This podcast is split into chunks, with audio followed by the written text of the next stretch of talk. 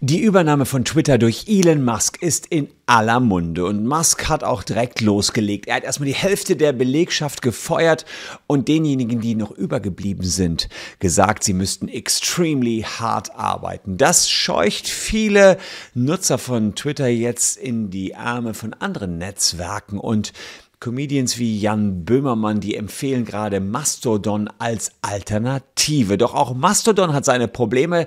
Da gab es jetzt ein Datenleck, das aufgedeckt worden ist. Wir schauen uns die Twitter-Übernahme nochmal anschauen, ob das rechtlich alles so in Ordnung ist, was der reichste Mann der Welt, Elon Musk, so fabriziert. Jedenfalls war er mal der reichste Mann der Welt, wahrscheinlich vor der Twitter-Übernahme. Und wir schauen auch, was es mit Mastodon so auf sich hat, ob das zu empfehlen ist oder eben nicht. Bleibt dran.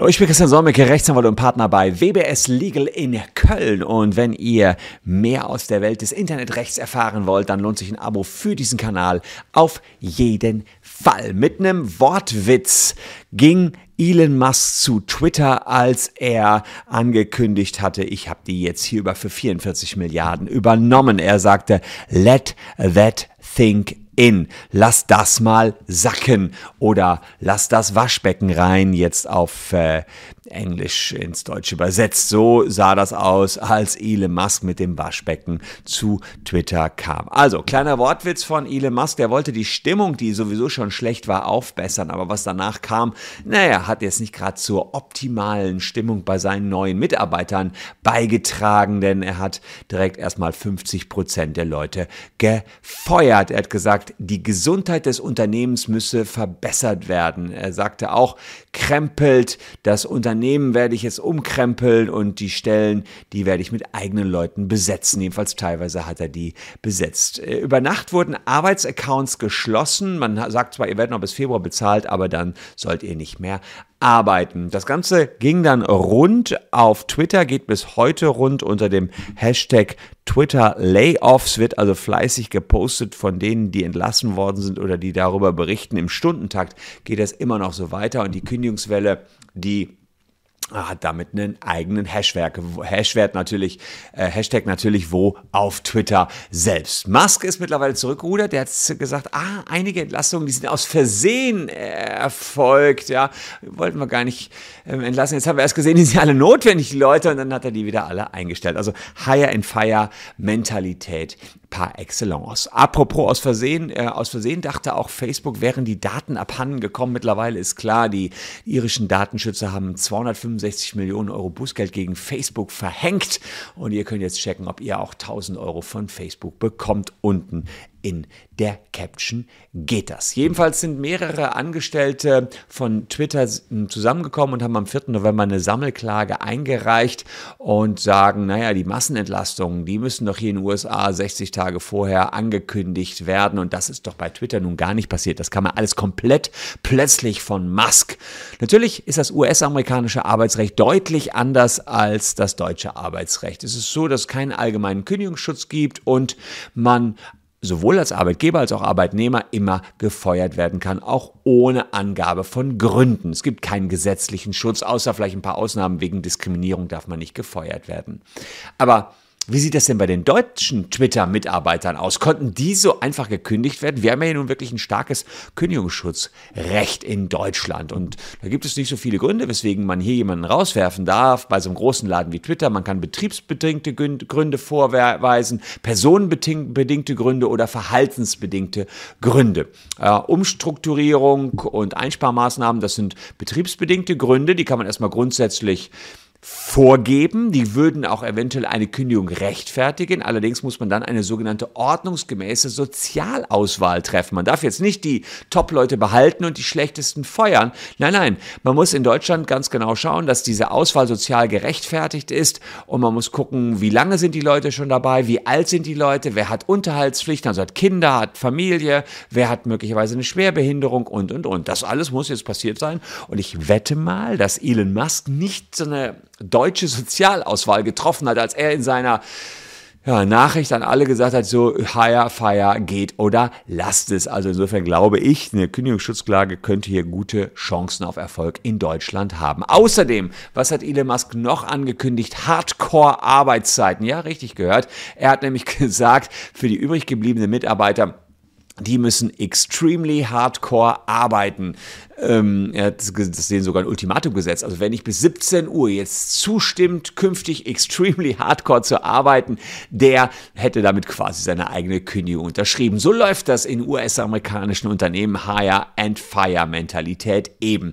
Und äh, ich glaube, das ist ziemlich heikel, was äh, Musk da gemacht hat. Jedenfalls für deutsche Verhältnisse hat er angekündigt, dass er alle Arbeitsschutzvorschriften aufheben möchte, die Höchstarbeitszeit möchte einfach mal durchbrechen und verletzen. Ihr wisst ja, es gibt das Arbeitszeitgesetz in Deutschland und bis auf wenige Ausnahmen darf man nur acht Stunden am Tag arbeiten, zehn Stunden, wenn man nachher hinten Ausgleich hat. Aber das, was Musk hier vorhatte, ohne Pausen, extremely hart bis in die Nächte rein, naja, das würde ein Bußgeld hier in Deutschland nach sich ziehen. 30.000 Euro hätte der Arbeitgeber da mindestens oder könnte er auf dem Ticker haben, Freiheitsstrafen möglicherweise sogar und die Kündigungen, die darauf basieren, dass das Ultimatum nicht eingehalten worden ist oder dass eben nicht extremely hardcore gearbeitet wird, die sind einfach schlichtweg unwirksam. Auch wenn der Typ der reichste Mann der Welt ist, so einfach geht es nicht, Mr.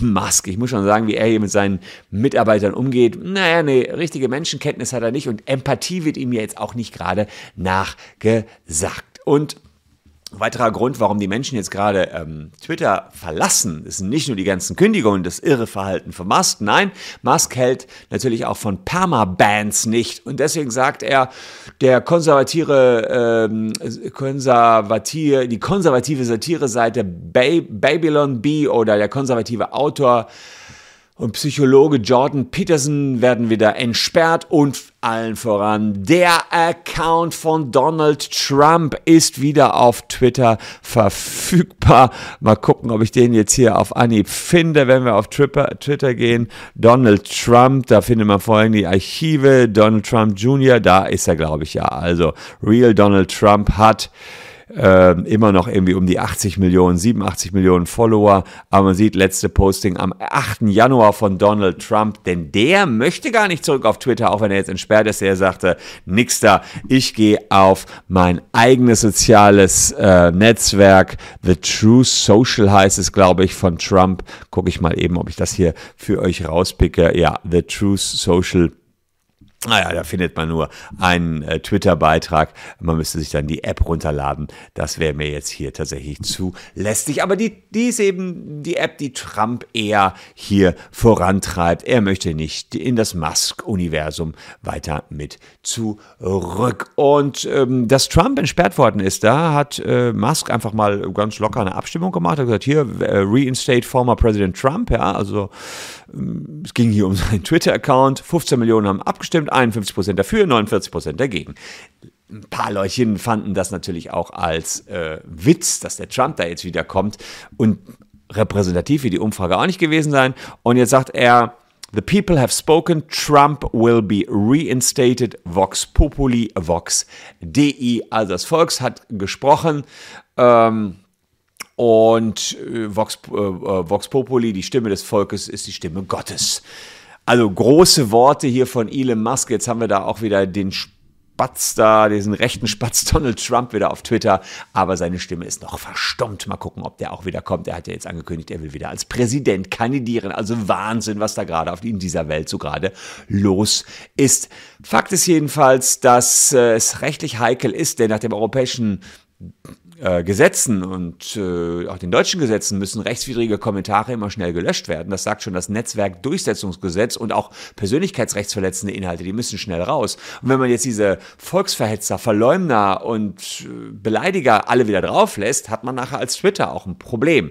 Und natürlich wird sich das Klima auch entsprechend entwickeln, dass man wieder einen Anstieg von Hate, Hate Speech, Fake News und so weiter da äh, sehen wird. Gucken wir mal, wozu das führt. Einige Sponsoren wie Volkswagen haben schon Bye-bye Twitter gesagt. Deswegen sagt man, wir wollen Alternativen suchen. Und eine der Alternativen ist Mastodon. Mastodon, so sieht das Logo aus, soll eine Twitter-Alternative sein, die jetzt gerade einen aktiven Zuwachs entsprechend auch erlebt. Und äh, Comedians wie Jan Böhmermann sagen, geht mal zu Mastodon, die haben wirklich einen Hype, die haben 1000 bis 10.000 neue Nutzer pro Stunde, kamen mittlerweile 7 Millionen und es gibt eine, ähm, eine Grafik im, im äh, Mastodon Reddit auf ähm, da man, man sieht in dieser Grafik eben erstmal Musk hat gekauft, Musk hat Entlassungen angekündigt, Musk hat ein Ultimatum gesetzt und da sieht man, wie viele äh, Menschen dann immer Mastodon zugeströmt sind, sieht man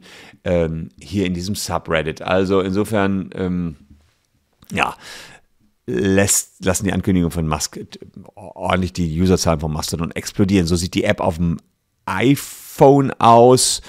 Ähm, ja, ist vielleicht sogar für Twitter vergleichbar, wenn man das so ähm, möchte. Ein großer Unterschied für Mastodon ist allerdings, dass die ähm, Software dezentral gehostet wird und das ist auch gleichzeitig ein großes Problem für Mastodon, wie wir gleich sehen werden. Denn ein Sicherheitsforscher, Gareth Hayes, hat herausgefunden, dass es eine Sicherheitslücke gibt, mit der man die Zugangsdaten mancher Nutzer direkt auslesen kann. Das ist natürlich ein Go-No.